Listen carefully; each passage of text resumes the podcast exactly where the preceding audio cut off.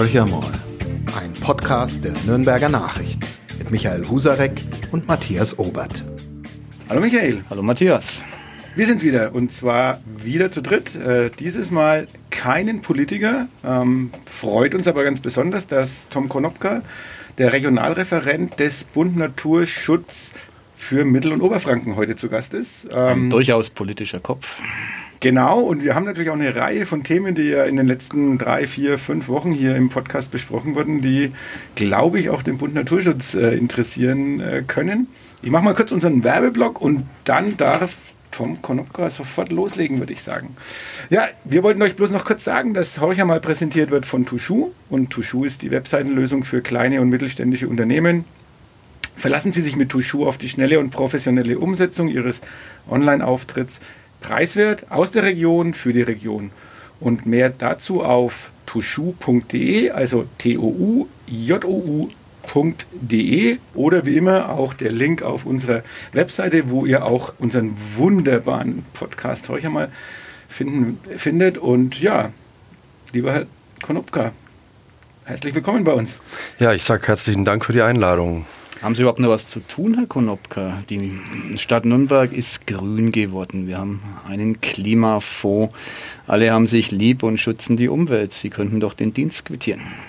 Ja, das wäre schön. Aber uns gehen die Themen leider nicht aus. Also ich habe das Gefühl, ich müsste noch äh, drei Leben haben um äh, hier ähm, weiterzumachen Richtung nachhaltig umweltgerechte Entwicklung. Da sind wir in Nürnberg und in Bayern noch weit entfernt. Wo hakt es denn in Nürnberg? Ist doch alles gut, wird uns immer erzählt. Naja, Nürnberg ist natürlich eine Stadt, die in den letzten Jahrzehnten die Hausaufgaben nicht gemacht hat, was die Verkehrssituation angeht. Wir sind im Verkehr in Nürnberg an einer wirklich sehr ungünstigen Position, auch im Vergleich zu anderen Städten.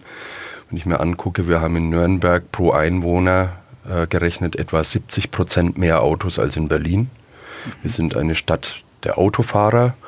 Ähm, diese Stadt ist zugeparkt mit Autos. Äh, ich wohne in der Nordstadt ähm, und da sind die Straßen links und rechts querstehend, die Autos sozusagen dicht an dicht und die Nachbarn beklagen sich immer darüber, dass sie keinen Parkplatz finden. Also obwohl wir eine U-Bahn haben. Also mhm. vor, von unserem Haus sind es etwa 100 Meter bis zur U-Bahn und trotzdem haben äh, da in der Straße alle ein bis zwei Autos pro Wohnung, was eher ungewöhnlich ist, weil ja in Nürnberg etwa 30 Prozent der Haushalte kein Auto haben. Also ein Versäumnis der Ära Mali oder ist das? So nein, das hat, glaube ich, nein, das so würde ich das nicht sagen. Ähm, das hat, ist ein Versäumnis der letzten, ja vielleicht 30 Jahre. Mhm. Ähm, wir hatten in den Ende der 70er Jahre einen Aufbruch, was das Thema anging. Äh, damals war ja noch eine Stadtautobahn südlich des Hauptbahnhofs geplant, Richtung Tiergarten mit einem Autobahnkreuz beim Tiergarten oder Autobahndreieck beim mhm. Tiergarten. Damals äh, hatte der damalige Oberbürgermeister Urschlechter ähm, dieses Projekt unbedingt haben wollen und innerhalb seiner SPD hat sich dann eine Riege von jungen Leuten abgespalten und dann später die alternative Liste in Nürnberg gegründet, mhm. die Vorläufer der Grünen. Und äh, letztendlich konnte mit einer Bürgerbewegung, auch mit dem Bund Naturschutz, diese Stadtautobahn verhindert werden. Die Häuser waren zum Teil ja bereits abgerissen. Sie wurden in den letzten 10, 15 Jahren wieder gebaut. Also wenn Sie aus der Eisenbahn rausschauen, wenn Sie von Fürth kommen meinetwegen und nach rechts schauen, dann sehen Sie da überall die Neubauten. Das waren alles die bereits abgerissenen ja, Nordflügel der, der Blöcke, die abgerissen worden waren, um eine Autobahn durchzusetzen. Wäre ja Corona eigentlich eine Zeit, wo man sagt, naja, jetzt könnte doch alles anders werden. Also ähm, fangen wir mal in der Mobilität der Stadt an. München macht jetzt äh, Pop-up.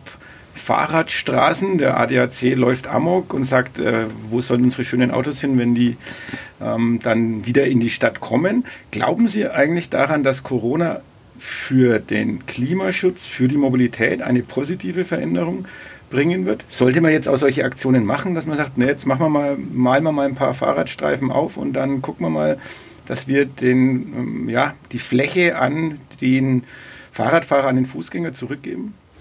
Also ob die Corona-Krise wirklich dem Klimaschutz nützt, wage ich zu bezweifeln, weil auch jetzt sieht man ja schon, dass mit der Lockerung der Regelungen der Verkehr auf der Straße zunimmt und sogar mehr zunimmt als äh, vorher, äh, wenn es so weitergeht jedenfalls, weil der öffentliche Nahverkehr den Nimbus hat, dass man sich dort anstecken könnte. Mhm.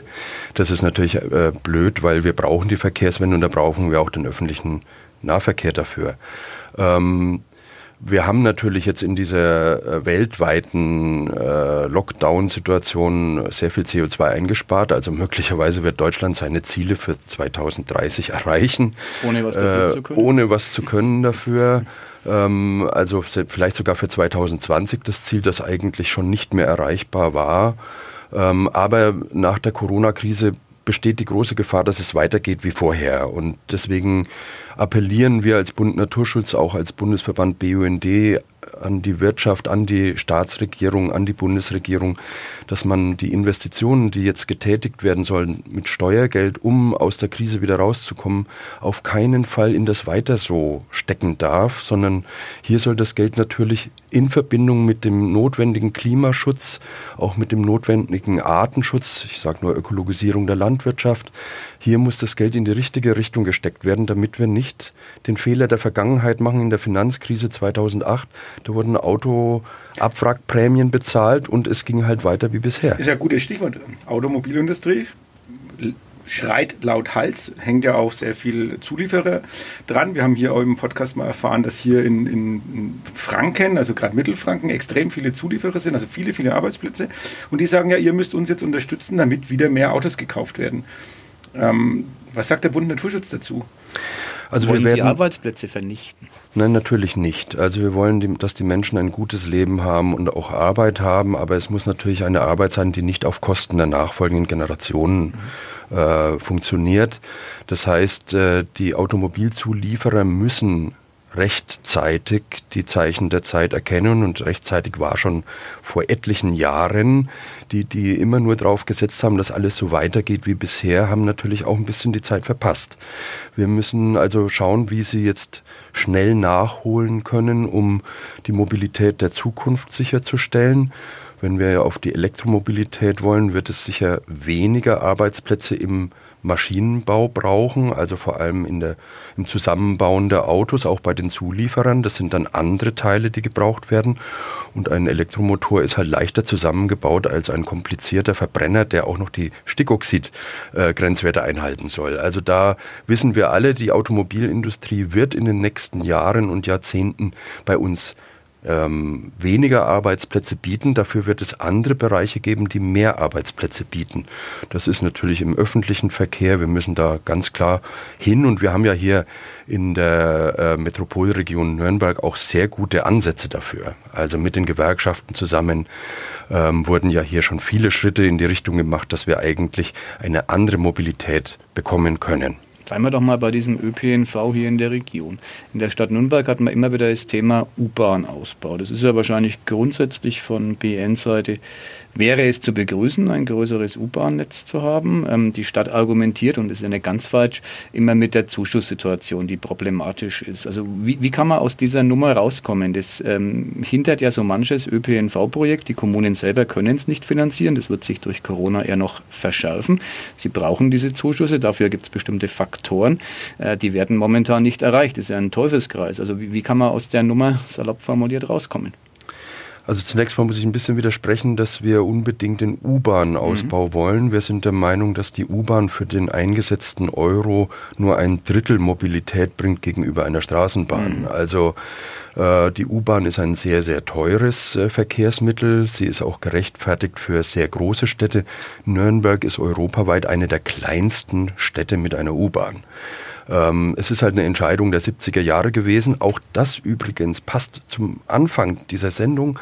Ähm, man hat in den 70er Jahren gesagt, wir müssen diejenigen, die mit den öffentlichen Verkehrsmitteln unterwegs sind, von der Straße wegbringen, damit die Straßen mehr Platz für Autofahrer mhm. haben. Okay. Und deswegen hat man in Nürnberg die U-Bahn projektiert.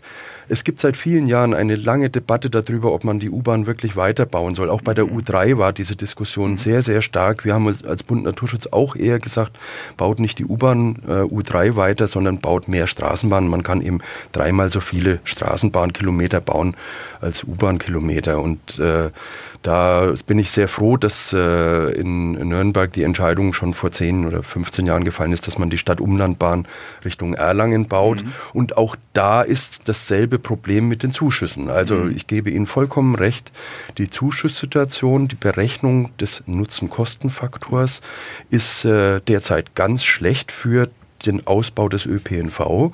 Wir sehen das bei der Stadtumlandbahn in Erlangen.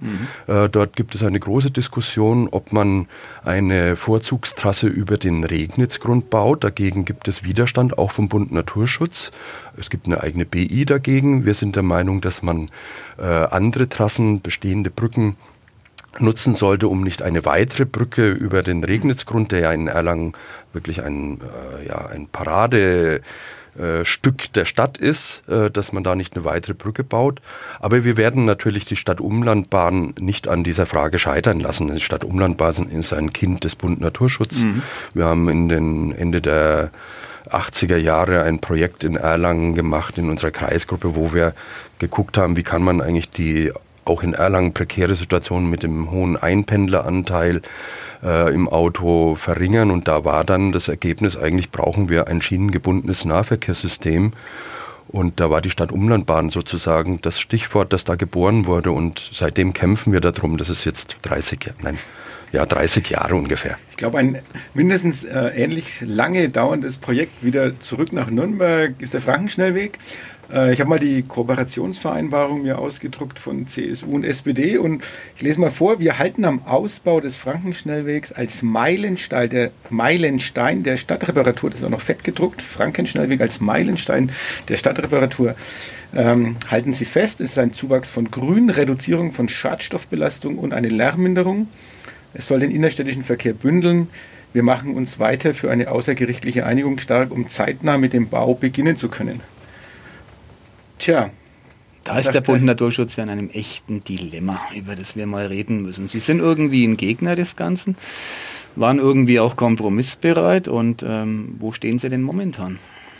Also zunächst möchte ich zum Meilenstein der Stadtreparatur kurz äh, was sagen. Schönes ich finde, das Wortspiel. ist ja, das ist Seifensprech. Also das ist äh, äh, das ist natürlich das Gegenteil einer Stadtreparatur. Was Stadtreparatur wäre, wäre, wenn man sich äh, zunächst mal die Stadtsituation im Stadtwesten anguckt und dann, das sagen im Übrigen auch die Stadtplaner der Stadt, das sagen auch zum Beispiel die Technische Hochschule, Professor Kipke und Frau Professorin Burgstaller. Normal schaut man sich erstmal die Situation an, dann guckt man, wo muss man eigentlich hin, braucht man mehr Platz für Einwohner, für Gewerbe und dann ähm, plant man und dann plant man, welche Verkehrserschließung braucht man dafür. Hier ist es umgekehrt mhm. gelaufen. Ähm, Stadtreparatur wäre das, was die Technische Hochschule Ohm in Nürnberg mit einem mit 18 Studentinnen und Studenten ausgearbeitet hat. Die haben 18 Pläne vorgelegt, wie man äh, im Bereich äh, zwischen äh, Jansenbrücke und äh, Rotenburger Straße etwa 6.000 bis 15.000 zusätzliche Einwohnerinnen und Einwohner stadtnah unterbringen könnte, also innenstadtnah. Die haben dafür Pläne vorgelegt. Der Frankenschnellweg wäre dann eine Erschließungsstraße auch für dieses Gebiet, ein Boulevard und eben keine Transitautobahn, auch wenn man in Nürnberg den Begriff Autobahn nicht benutzen darf, weil die Stadt es ja geschafft hat, das als Kreisstraße zu widmen.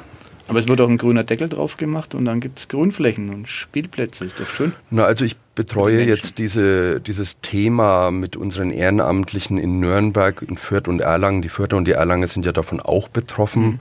Also weniger Lärm, wie es da in dieser Koalitionsvereinbarung äh, heißt, gibt es natürlich nur auf etwa zwei Kilometern und vielleicht dann nochmal westlich der Jansenbrücke mit einem Lärmschutz, mit einer Lärmschutzwand.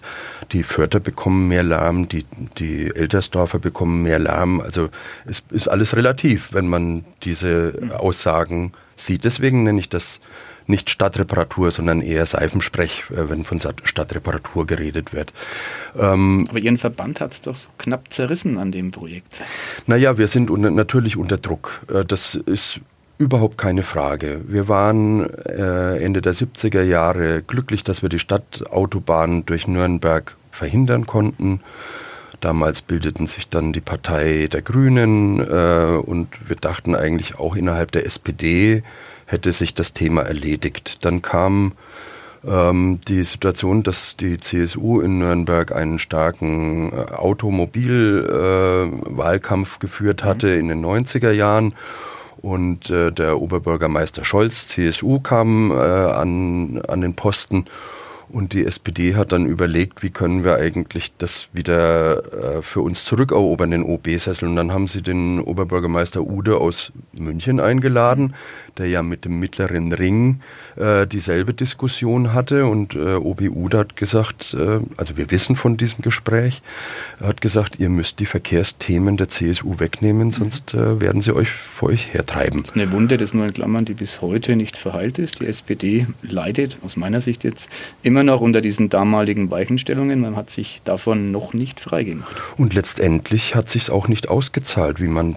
bei der letzten Kommunalwahl mhm. gesehen hat. Also die Hoffnung, dass man mit der Politik der CSU im Verkehrsbereich auf Dauer die Zukunft und die Wählerinnen gewinnen kann, hat sich leider nicht mhm. erfüllt. Also für die SPD jetzt leider. Aber die Folgen für Ihre Mitgliedschaft, die interessieren mich dann doch. Da könnte man jetzt sagen, okay, ist ein Problem der SPD und der CSU. Äh, jetzt ist es bekannterweise so, dass mit Otto Heimbucher auch noch der Chef der Nürnberger Ortsgruppe im Stadtrat sitzt, für die CSU wohlgemerkt äh, innerhalb ihres Bund Naturschutz unterschiedliche Strömungen da sind und ähm, ja, Sie ja selbst nicht so recht wissen, wie Sie sich dazu positionieren sollen. Oder ist das eine Fehleinschätzung? Ja, das ist nicht ganz richtig, weil im Bund Naturschutz ist unumstritten, dass der Frankenschnellwegausbau ein Fehler wäre. Mhm. Also wir sehen es als eine gravierende Fehlentwicklung, auch eine Fehlinvestition an. Hier würden wenn man mal die jetzigen Zahlen 630 Millionen Euro zugrunde legt hochgerechnet auf den Zeitpunkt, wo der Frankenschnellweg ausgebaut sein könnte, vielleicht 2032, wird man wahrscheinlich eine Milliarde Euro mhm. Kosten haben, wenn man vier Prozent Steigerung der Kostensummen angeht. Äh, und wir hatten in den letzten Jahren ja überproportionale Steigerungen. Also der Bund Naturschutz ist da ganz klar und eindeutig, der Frankenschnellwegausbau wäre nicht nur ein Fehler für die Stadt, äh, was äh, meinetwegen die ganze Entwicklung im Nürnberger Westen angehen würde, Stichwort Stadtreparatur im wirklichen Sinne. Er wäre natürlich auch ähm, eine Geldverschwendung, wenn es um die Verkehrswende geht. Wir haben das Geld nur einmal zur Verfügung, es ist alles Steuergeld. Selbst wenn der Freistaat Bayern hier Zuschüsse bezahlt, ist auch das Steuergeld und das kann nur einmal ausgegeben werden und wir wollen, dass dieses Geld in den ÖPNV gesteckt wird, in den Ausbau des Radverkehrssystems, für sichere Fußwege, für breitere Fußwege. Momentan in Corona-Zeiten sehen wir ja, wie eng das alles ist. Mhm. Ich fahre jeden Tag mindestens 16 bis 20 Kilometer durch die Stadt mit dem Rad und es gibt so viele Stellen, an denen man wirklich äh, ja, Enge hat. Nicht nur so zum Beispiel da ähm, Dürrenhoftunnel Richtung Regensburger Straße, eine furchtbare Ecke, mhm. äh, wo es auch permanent beinahe Unfälle und Unfälle mit Radfahrern mhm. gibt, weil es so eng zugeht und stehen noch die Mülltonnen vor der Tür und so weiter. So, und äh, also die Frage, ob im Bund Naturschutz der Frankenschnellweg umstritten wäre oder nicht, nein ist nicht umstritten, ist ganz klar, wir lehnen ihn ab. Aber Sie wollen abstimmen lassen. Ja, wir sind unter einer schwierigen Situation. Wir haben, nachdem der Planfeststellungsbeschluss 2013 von der Regierung von Mittelfranken erlassen worden war, gegen viele Einwendungen, wir haben ja fast 1000 Einwendungen äh, gehabt in diesem Verfahren, wir haben äh, sehr intensiv das Ganze beharkt und trotzdem hat es den Planfeststellungsbeschluss gegeben. Wir haben dann dagegen geklagt, zusammen mit Privatklägern. Mhm. Ähm, weil wir der Meinung sind, das ist ein Verkehrsprojekt der Vergangenheit, der 50er Jahre, der 60er Jahre, aber nicht für die Zukunft. Wir haben vor dem Verwaltungsgericht in Ansbach äh, eine Schlappe eingefahren. Mhm. Es wurde unsere Klage abgewiesen. Wir haben dann im Bund Naturschutz entschieden, vor den Verwaltungsgerichtshof in München zu gehen und mhm. dort Beschwerde einzulegen. Und dann kam das, was die Stadtspitze geschockt hat. Der VGH in München hat 2015 entschieden, dass er die Klage für nicht völlig unberechtigt hält und vor allem Rechtsunsicherheiten klären will bei dem Europäischen Gerichtshof. Und das war dann vor dem EuGH in ähm, Luxemburg. Luxemburg. Und ähm, dort haben wir ja weiterhin erstmal Recht bekommen. Also die Stadt muss wohl eine Umweltverträglichkeitsprüfung vorlegen. Ein Unding, dass das nicht von vornherein mhm. gemacht worden ist. Aber da hat die Stadt natürlich gesagt, wir haben das als Kreisstraße gewidmet, um die Widmung im Bundesverkehrswegeplan zu umgehen, was er noch Beckstein gefordert und gewollt hatte, war damit nicht durchgekommen. Ohne eine prioritäre Einstufung in einem Bundesverkehrswegeplan wäre es aber nie finanziert worden. Also hat man gesagt, dann machen wir halt Kreisstraße draus. Mhm. Wenn aber Kreisstraße gilt das Bayerische Straßen- und Wegegesetz und dann muss man keine UVP machen. Jetzt wollten Sie sich natürlich nicht selbst widersprechen. Äh, wenn Sie freiwillig eine UVP gemacht hätten, hätten Sie gesagt, ja, wir sind unsicher. Also haben Sie es nicht gemacht. Das hat Ihnen aber jetzt schon mindestens zehn Jahre Zeit gekostet, mhm. weil der EuGH, der Europäische Gerichtshof, gesagt hat, eine UVP ist wohl doch mög äh, möglicherweise notwendig. So, dann hat die Stadt angefangen, eine Umweltverträglichkeitsprüfung zu machen. Und wir waren in der unglücklichen äh, Situation, dass der Vorsitzende Richter des VGH in München, ich war bei der Verhandlung dabei, mhm. uns dem Bund Naturschutz nahegelegt hat, in Verhandlungen mit der Stadt einzutreten, um möglicherweise zu einem Vergleich zu kommen. Weil er sagte, die Klassifizierung als Kreisstraße ist möglicherweise nicht rechtsfehlerhaft, die Stadt darf das tun. Äh, die Frage der Stickoxidüberschreitungen die unumstritten sind in Nürnberg, äh, sind aber gravierend und die Frage, ob eine Umweltverträglichkeitsprüfung notwendig ist, um auch diese Stickoxidsituation anzugucken im Detail, ähm, die ist möglicherweise notwendig. Mhm. Aber wenn das alles dann ordentlich abgearbeitet ist, die Umweltverträglichkeitsprüfung ordentlich gemacht ist, die Stickoxidproblematik in den Griff zu kriegen ist, dann würde der BN möglicherweise die Klage nicht gewinnen. Genau. So, das sagt der Richter am VGH. Deswegen sind wir in Verhandlungen gegangen. Wir sind nicht in Verhandlungen gegangen, weil wir uns gedacht haben, ach, machen wir halt einen halben Frankenschnellweg, mhm. denn es wird keinen halben geben. Es wird eine Betonorgie sein, wie von Anfang an geplant. Ähm, und wir wollen sie weiterhin nicht. Aber wir sind in dieser Zwangslage. Mhm. Und, Sie äh, haben verhandelt und über das Verhandlungsergebnis wollen Sie abstimmen. Jawohl. Äh, wir haben mit der Stadt verhandelt. Die Stadt hat sehr hart verhandelt. Auch der Freistaat Bayern hat sehr hart verhandelt. Wir Der haben, BN wahrscheinlich auch. Naja, wir haben natürlich versucht, äh, das Beste rauszuholen, sind aber an vielen Punkten nicht so weit gekommen, wie wir uns das gewünscht hätten. Ähm, da gibt es verschiedenste Gründe. Der Freistaat Bayern hat zum Beispiel gesagt, bei der Forderung nach mehr Lärmschutz für die Menschen in der Gartenstadt auf der A73 mhm. im Süden, ähm, das äh, ginge nicht, weil da baut man ja gerade sechsspurig aus und macht einen Lärmschutzwall und dann könnte man nicht mehr auf 80 Tempo begrenzen. Das würde vor Gericht sozusagen nicht halten. Und wir haben aber gesagt, äh, für uns ist das äh, eine ganz, ganz wichtige Forderung. Äh, wir wollen auch, dass die, der Transit durch die Stadt Nürnberg nicht sozusagen günstiger ist, als auf der Autobahn mhm. außenrum zu fahren. Wir wollen den, weder den Lkw-Verkehr noch den Pkw-Verkehr nicht durch die Stadt bekommen, der uns hier die Probleme macht, Lärm, Schadstoffe und so weiter. Und äh, da hat dann die Staatsregierung zum Beispiel gesagt, ähm, ja, das äh, versuchen wir, aber wir können es euch nicht sicher zusagen. Und das ist das Ergebnis dieses ganzen Vergleichs. Alle Punkte, die da drin stehen, sind quasi nicht rechtssicher. Das ist auch ein, eine große Kritik, mhm. ähm, wenn man sich anguckt, äh, wir, wir haben zum Beispiel gefordert, es muss der Nahverkehrsentwicklungsplan ähm, ein Teil dieses Vergleichs werden. Das heißt, fünf Straßenbahnlinien, die Planung der Stadt sind. Man will den ÖPNV ausbauen und sagt, wir bräuchten eigentlich fünf weitere mhm. Straßenbahnlinien, zum Beispiel nach Kornburg, zum Beispiel die Altstadttram und ähnliches war das Ergebnis dieses Gutachtens. Und äh, wir haben gesagt, das muss da eigentlich dann drin enthalten sein und rausgekommen ist, dass man eine Machbarkeitsstudie für die Tram nach Kornburg in Auftrag gibt, ähm, weil man zukünftige Stadträte, Stadtratsgremien nicht verpflichten kann, ähm, mehr zu beschließen. Also das sozusagen zu beschließen, das kann der alte Stadtrat nicht tun, sagt die Stadt.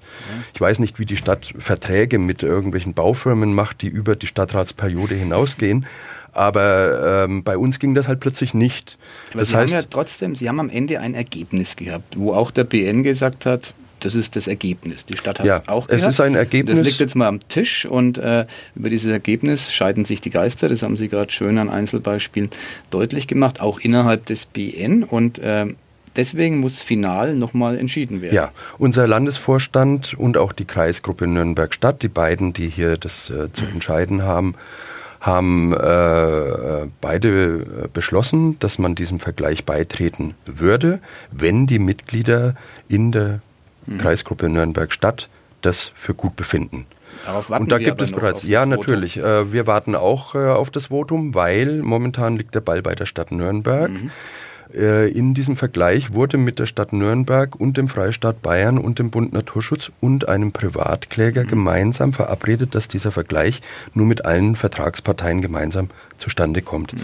Der Privatkläger ist mittlerweile ähm, unsicher geworden, ob er diesen Vergleich wirklich will und hat äh, zunächst mal gesagt, er wartet jetzt erstmal die weitere Entwicklung mit der Kommunalwahl ab und die Umweltverträglichkeitsprüfung und das Ergebnis des ergänzenden Planfeststellungsverfahrens, mhm. das er noch läuft.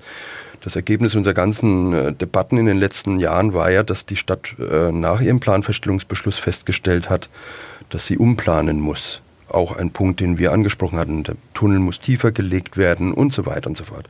Die Umweltverträglichkeitsprüfung liegt mittlerweile vor und hat uns in vielen Punkten recht gegeben. So, und nun warten wir drauf, weil einer der Vertragsparteien, der Privatkläger, sagt, er unterschreibt erstmal nicht. Mhm. Jetzt muss die Stadt das klären, ob sie ihn entweder dazu bringt, das zu tun, ähm, oder ob sie einen neuen Vergleichsergebnis äh, mhm. aufsetzt, wo nur der Bund Naturschutz drin steht. Sollte es das geben, dann wird es zu dieser Abstimmung im Bund Naturschutz kommen. Ob die Stadt Nürnberg allerdings nach der Corona-Krise wirklich so wild entschlossen ist, wie es der Herr Kriegelstein im Podcast mhm. heute mal gesagt hat, dass man das jetzt direkt angehen will, wo man weiß, dass wir, ich weiß nicht, ähm, wie viel Millionen äh, Steuereinnahmen nicht bekommen werden in Nürnberg. Stand jetzt ist man bei 150 Millionen weniger Einnahmen in diesem Jahr. Es wird wahrscheinlich aber sich den 200 Millionen nähern. Was ja nicht ganz wenig ist und der Frankenschnellweg ist dann nicht finanziert bisher. Also es gibt eine Zusage ähm, der Staatsregierung, dass man eventuell ähm, äh, 80, eventuell 85 Prozent Zuschuss bezahlen möchte. Mhm das war aber zu Zeiten, als der Frankenschnellweg noch mit 340 Millionen Euro Kosten veranschlagt mhm. worden war. Ähm, in dem äh, Haushalten des, äh, des Landtages, also der, äh, das Geld, über das die Staatsregierung verfügen kann, ähm, stecken maximal 340 Millionen drin. Mhm. Bislang. Der Freistaat Bayern wird wohl auch mit Steuermindereinnahmen zu kämpfen haben nach der Corona-Krise. Mhm. Massiv. Man wird also nicht davon ausgehen können, dass der Freistaat mit vollen Händen der Stadt Nürnberg mehr Geld zusagt. Mittlerweile sind wir bei 600, 630 Millionen Euro Kostenschätzung für den Ausbau. Die Stadt Nürnberg hat bereits die Hafenbrücken zu bauen mit etwa 150 bis 200 Millionen Euro Kosten. Die Bertolt Brecht Schule muss neu gebaut werden, 150 Millionen Euro und dieses Geld ist eigentlich nicht wirklich da. Wir sind in Nürnberg schon knapp dran mhm. in der Kasse.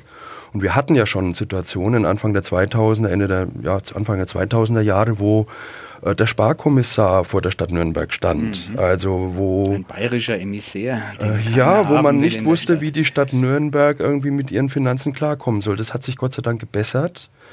Aber wir sind natürlich nicht so über den Berg, dass man jetzt ganz große Sprünge machen kann. Und wir wollen eine europäische Kulturhauptstadt werden. Da soll ja dann auch ein bisschen Geld in die Kultur fließen. Herr Konopka, die Zuhörer können es nicht sehen, aber so richtig traurig sind sie über diese Situation nicht. Also kann man den Frankenschnellweg, das ist sozusagen die Frage, in der meine Vermutung gipfelt, äh, auf die lange Bank schieben und er kommt vielleicht gar nie nicht, weil ihn kein Mensch mehr bezahlen kann. Ist das so Ihre leise Hoffnung?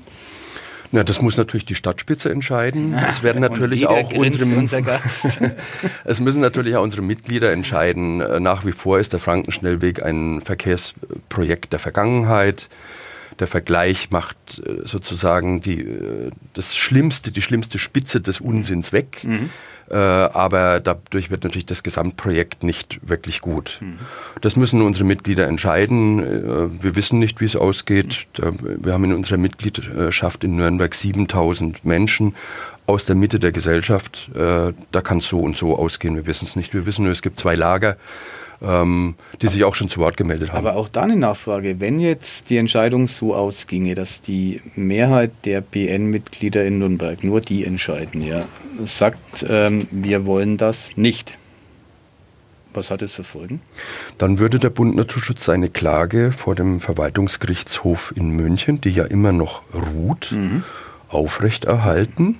Der Verwaltungsgerichtshof in München müsste dann über den, äh, die Klage entscheiden zum Zeitpunkt des Planfeststellungsbeschlusses 2013. Mhm. Das wäre ja zunächst mal zu klären.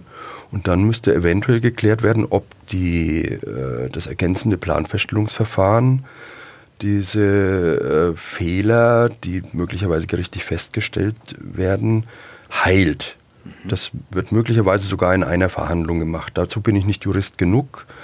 Äh, ich habe einige Gerichtsverfahren begleitet. Ähm, da weiß man nie vorher, wie es genau laufen wird. Ähm, aber ne, zunächst mal wäre ganz klar, dann würde der Bund Naturschutz äh, seine Klage nicht zurückziehen und es würde vor Gericht weitergehen. Und wie schnell das geht, entscheidet der Verwaltungsgerichtshof. Das heißt, selbst für den Nachfolger von Markus Söder, der ja in acht Jahren sein Amt antreten wird, äh, wird es eng, den Frankenschnellweg einzuweichen. einzuweichen. Aber vielleicht wechseln wir nochmal das Thema, weil wir haben, ich glaube, so intensiv haben wir noch nie über den Frankenschnellweg. Ja, das war sehr aufschlussreich. Aufschlussreich und man geht dann wirklich mal so, man bekommt ein bisschen mit, was wirklich alles dahinter, was da dran klebt und es ist eben nicht nur ähm, die Summe von 650 Millionen Euro, sondern ganz, ganz viele andere Dinge. Wenn wir mal ins vergangene Jahr zurückschauen, dann war ja der Bund Naturschutz auch sehr erfolgreich. Ich denke jetzt gerade an das Volksbegehren, Rette die Bienen. Ähm, auch hoch emotional, äh, sehr viel diskutiert, gestritten worden und dann schwenkt die bayerische Staatsregierung auf einmal ein. Ähm, also es musste gar kein Volksentscheid mehr kommen, sondern es wurde in, in Gesetze gegossen. Ähm, jetzt fahren die Landwirte wieder mit Traktoren äh, Protest. Ähm, ist es wirklich ein Erfolg gewesen oder war es jetzt bloß ein kleiner Peak, äh, wo auch die, nehmen wir mal Markus Söder, wo er eigentlich sehr geschickt äh, diesem, dieser Bewegung dann eigentlich die Spitze genommen hat und jetzt plätschert es so vor sich hin und jetzt kommen eigentlich die Gegenbewegungen mehr zum Zuge? Also zunächst mal, der Erfolg ist natürlich nicht nur ein Erfolg des Bund Naturschutz, sondern eines großen Bündnisses. Wir waren ja sozusagen zum Volksbegehren gekommen, nachdem die ÖDP mhm. äh, mit Frau Becker das Ganze aufgesetzt hatte und äh, den BN da noch gar nicht einbezogen hatte. Aber natürlich war der Bund Naturschutz im Bündnis der größte Bündnispartner und natürlich ist es auch ein Erfolg von uns, aber es ist vor allem auch ein Erfolg der Bürgerinnen und Bürger, die sich eingetragen haben. Es hat es noch nie vorher gegeben, ein äh, Volksbegehren, wo sich 1,7 Millionen Menschen eintragen, 18,3 Prozent. Das ist gigantisch. Und es hat eben auch gezeigt, weil da auch viele Menschen sich eingetragen haben, die zur Stammwählerschaft der CSU gehören. Äh, man kann sagen, wir haben da auch ein bisschen gewildert. Mhm. Ähm, hat das natürlich die Staatsregierung dann schon äh, zur, zur Einsicht gebracht, dass man hier was tun müsste, dass es offensichtlich auch in ihren Reihen Unmut gibt über ja, das Verschwinden der Feldlerchen zum Beispiel. In Nürnberg gab es damals einen Bienenkönig, der ist heute Oberbürgermeister. Ja. Der hat sich auch eingetragen. Natürlich, ich war dabei. Äh, äh, äh, auch Herr Brehm hat sich eingetragen und viele andere. Ähm, also wir äh, äh, sind da sehr, sehr froh über das Ergebnis. Und wir sind auch sehr froh, dass die Staatsregierung dieses Ergebnis äh, in geltendes Recht gegossen hat, sogar noch ergänzt hat. Ähm, dass äh, der Bauernverband schon während des Volksbegehrens äh, dagegen Front gemacht hat, ist bedauerlich, weil eigentlich könnten natürlich die Landwirte ähm, äh, mit den Vorgaben leben, weil sie damit auch höhere Erlöse erzielen können. Natürlich muss man das dann also die auch. Die Landwirte sehen das natürlich ganz anders. Die sagen nein. Natürlich sehen die Landwirte das erstmal anders. Sagen, ich mein, es wird gefährdet unsere sozusagen unsere Ernährungsgrundlage. Also das ist nicht mehr sichergestellt, dass äh, die Bevölkerung überhaupt noch ernährt werden kann, wenn man das alles umsetzt, was sich unter anderem der Bund Naturschutz vorstellt. Also äh, zum Glück sehen es ja nicht alle Landwirte anders. Äh, es gibt eine ganze Reihe an Landwirten, die ja beim Volksbegehren dabei waren, die Ökoanbauverbände zum Beispiel und ihre Landwirte, ähm, aber auch sehr viele andere waren dabei, ähm, weil sie die Chance Chancen sehen. Und wenn eine Gesellschaft sagt, wir wollen unsere äh, landwirtschaftlichen Produkte gesünder haben, wir wollen sie mit weniger Schäden für nachfolgende Generationen haben, dann könnten Landwirte eigentlich sagen, gut, das sind halt die Regeln, unter denen es äh, zu arbeiten gilt. Und wir müssen dann schauen, dass wir auch ordentlich entlohnt werden. Das wollen wir vom Bund Naturschutz ja auch. Für uns ist dieses Volksbegehren ein Volksbegehren zum Schutz der Arten und der Bauern. Weil wir sehen ja, die Situation vorher hat in den letzten zehn Jahren 14.000 landwirtschaftliche Höfe zum Aufgeben gebracht. Das hat nichts mit dem Volksbegehren zu tun. Das hat damit zu tun, dass der Bauernverband und auch die herrschende Politik auf Weltmarktorientierung in der Landwirtschaft gesetzt hat, mhm. sodass natürlich die hiesigen Landwirtschaft, äh, Landwirte, ich sage mal im Nürnberger Land, in der Hersbrucker Alb, äh, mit steilen Hängen, äh, mit kleiner, kleinen Strukturen, was weiß ich, 0,5 Hektar äh, Äckern, die können natürlich nicht konkurrieren, weder mit den Bauern, die äh, oben an der Ostseeküste 180 Hektar am Stück haben in einem Feld, oder mit Landwirten, äh, was weiß ich wo, die, die ganz andere Bedingungen haben. So, leider ist allerdings der Deutsche Bauernverband und auch der Bayerische Bauernverband der Haupttreiber gegen bessere Regelungen auf EU-Ebene und auf Weltmarktebene. Das sind immer diejenigen, die in der EU dagegen sind, dass es europaweite Regelungen gibt. Das sogenannte Greening war ja ein Thema. Äh, der damalige EU-Kommissar Ciolos hat das ja versucht. Äh, er ist am Bauernverband und der Bundesrepublik Deutschland, der Bundesregierung gescheitert, weil da der Bauernverband einen sehr großen Einfluss mhm. drauf hatte. Ähm, natürlich nicht ganz, Gott sei Dank, aber ähm, wenn jetzt die Bauern hier in Bayern sagen, wir sind dann die Leidtragenden, wenn wir mehr Auflagen haben und die anderen nicht bekommen, dann haben sie sich das selbst eingebrockt, die Bauernverbandsbauern.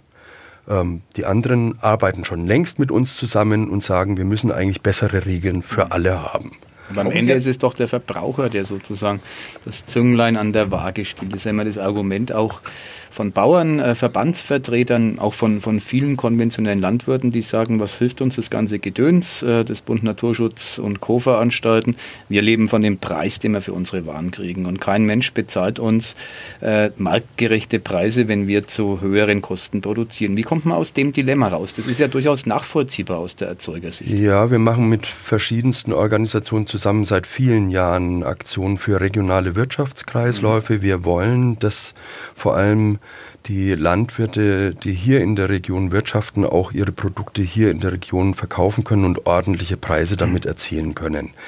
Ähm, wir machen ähm, seit mindestens 30 Jahren Aktivitäten für die Umstellung auf Ökolandbau. Die Ökobauern verdienen ja mehr als die normalen Bauern, die konventionellen Bauern, weil sie noch natürlich äh, entsprechende Nachfrage bedienen.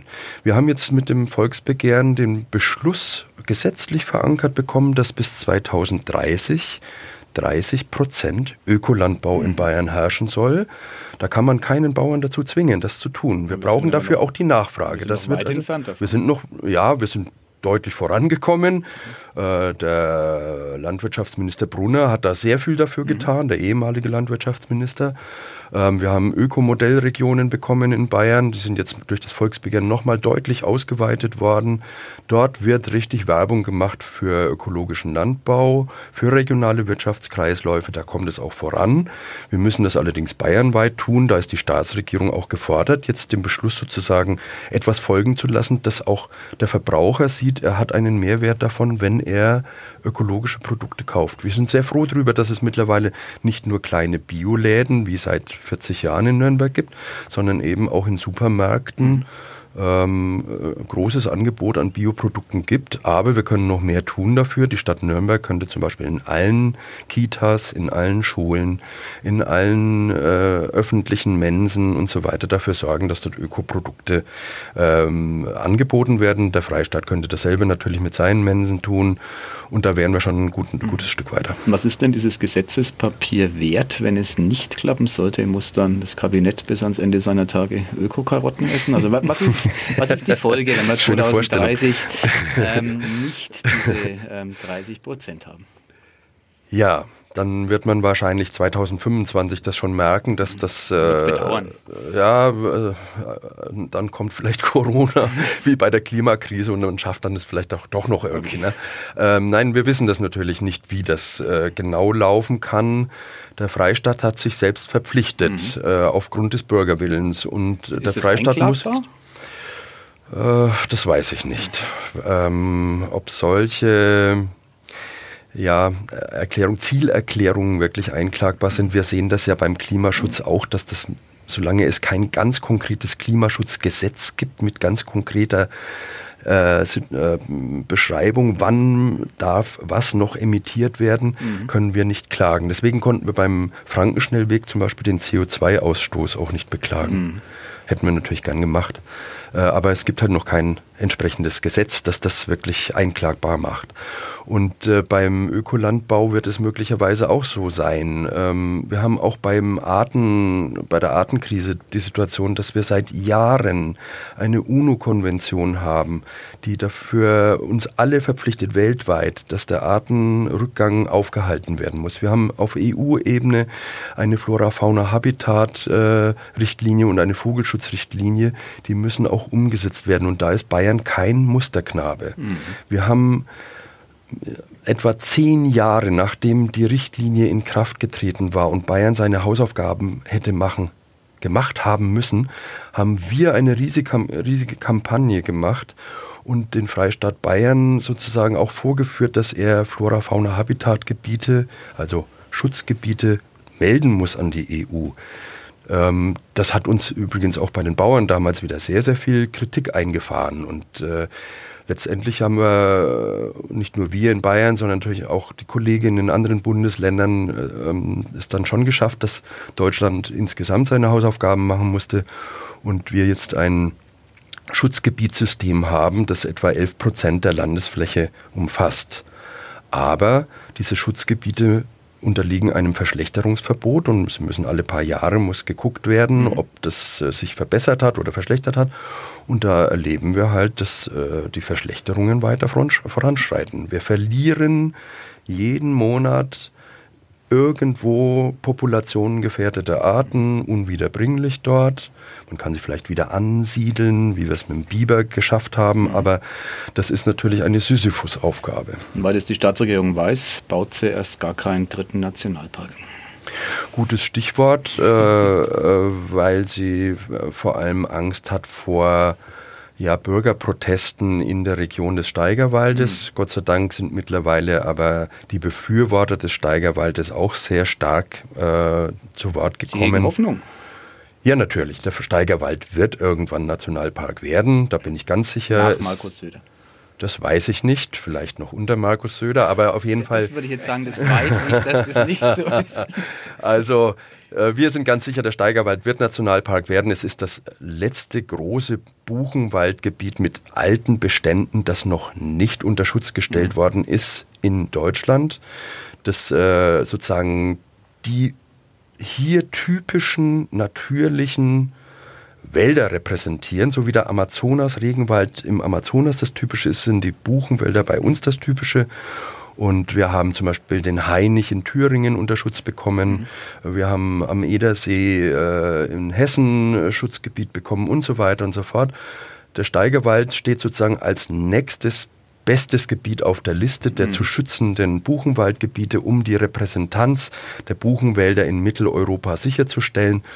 Er wird Schutzgebiet werden, das ist ganz klar. Das ist doch mal eine klare Aussage zum Hat Hubert Ende. Weige auch schon mal gesagt, äh, da waren wir schon mal ein Stück weiter, da gab es auch noch einen Landrat, der schnell noch ein paar Sachen unterschrieben hatte, aber das ist man dann doch an Markus Söder gescheitert. Ähm, ja, Bayerischen Wald ist es ein bisschen äh, anders gelaufen. Da feiert man jetzt ja, die 50 Jahre. 50 Jahre ne? Plötzlich haben sich alle lieb. Genau. Auch da brauchten wir einen langen Atem. genau. Das ist richtig. ja, ähm, wir haben schon relativ lang geredet, deshalb sage ich jetzt mal vielen Dank, aber mich interessiert, wie immer in dem Podcast, interessiert mich am Ende. Jetzt kommt der Club. genau. Äh, Naturschützer interessieren die sich für Fußball? Äh, ja, natürlich. Also es gibt bei uns immer wieder Leute, die für diesen oder jenen Verein äh, jubeln. Die Niederung hinabsteigen. ich äh, spiele sehr gern Fußball-Tennis. Ähm, Fußball-Tennis? Früher habe ich natürlich Fußball gespielt, aber ich bin jetzt in einem Alter, wo die Luft langsam äh, länger wird. Ne? Und äh, da spiele ich Fußball-Tennis äh, über ein Netz, drei gegen drei. Okay. Derzeit darf man das nicht, äh, weil Tennis zwar schon erlaubt ist, aber Fußball-Tennis noch nicht. Ich spiele heute Abend Tennis. Äh, ja, sehr schön. Äh, ansonsten der, äh, ja, sagen wir mal, der Vereinsfußball, Bundesliga ähm, ist jetzt nicht so mein größtes Steckenpferd. Ich fahre da eher mehr Rad und gehe joggen und spiele Fußball. Eine weise Entscheidung. Mit Blick auf den heutigen Abend, weil es genau. ist Dienstag und äh, unser ruhmreicher Club wird heute Abend ähm, gegen Regensburg antreten. Und ich, ich sage dazu nichts. ich habe es geahnt, dass dem Chefredakteur inzwischen die Lust vergangen ist, da noch irgendwas dazu zu sagen. Lassen wir uns überraschen. Lassen wir uns auch überraschen, ähm, wie es im Bezug auf den Naturschutz in Bayern weitergeht äh, und wie es natürlich mit dem Frankenschnellweg weitergeht. Und für mich als äh, Fastanwohner natürlich ganz wichtig, äh, der Nationalpark Steigerwald. Ähm, da wünsche ich persönlich alles Gute. Da bin ich ganz parteiisch, muss ich mal sagen. Ähm, und hoffe, dass das wirklich nicht noch 50 Jahre dauert, sondern dass man das zeitnah vielleicht dann doch mal hinbekommt. Ja, in diesem Sinn, vielen Dank, dass Sie da waren. Es war hochinteressant. Ich danke auch ganz herzlich für das Gespräch. Vielen Dank und wir sprechen uns wieder bei der Realisierung des Frankenschnellwegs und der Einweihung zeitgleich des Nationalparks Steigerwald.